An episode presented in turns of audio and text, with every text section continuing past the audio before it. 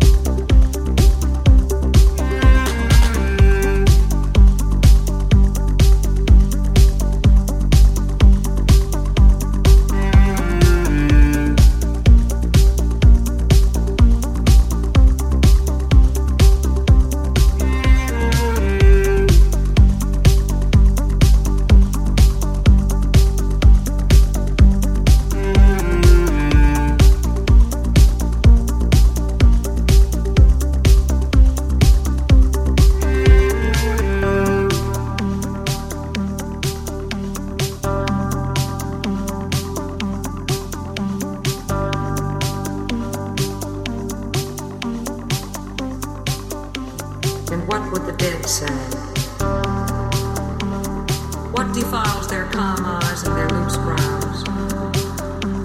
Not this.